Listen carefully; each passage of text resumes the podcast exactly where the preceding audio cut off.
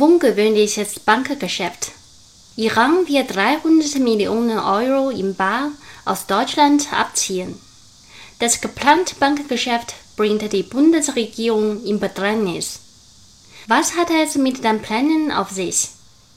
300 Millionen Euro wird die Europäisch-Iranische Handelsbank I-Bank aus Deutschland ausfliegen lassen. Selbst wenn die Verantwortlichen dafür den größten Geldschein der Eurozone wählen sollten, hätte die I-Bank einiges zu schleppen. Ob es je dazu kommt, ist fraglich. Hinter dem vermeintlichen Privatgeschäft der I-Bank steckt ein heikler politischer Streit zwischen mehreren Staaten. Das deutsche Geldhaus ist in iranischem Staatsbesitz und in dem Land herrscht die Furcht von neuen Sanktionen.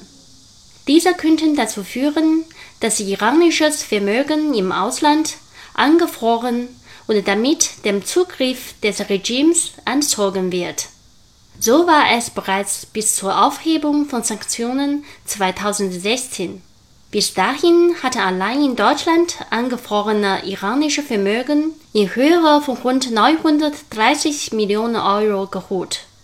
Weltweit waren es Dutzende Milliarden. Durch die Transaktion wird das Regime in Teheran nun einen Teil seines Vermögens wieder nach Iran holen. Und die USA wollen genau das verhindern.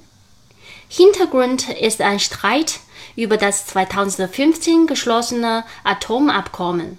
Die US-Regierung von Präsident Donald Trump hat es vor einigen Wochen einseitig gekündigt und neue Sanktionen angedroht.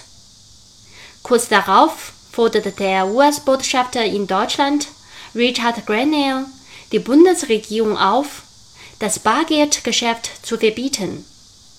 Der Bildzeitung sagte er, wir ermutigen die deutsche Regierung auf höchster Ebene zu intervenieren und dieses Vorhaben zu stoppen.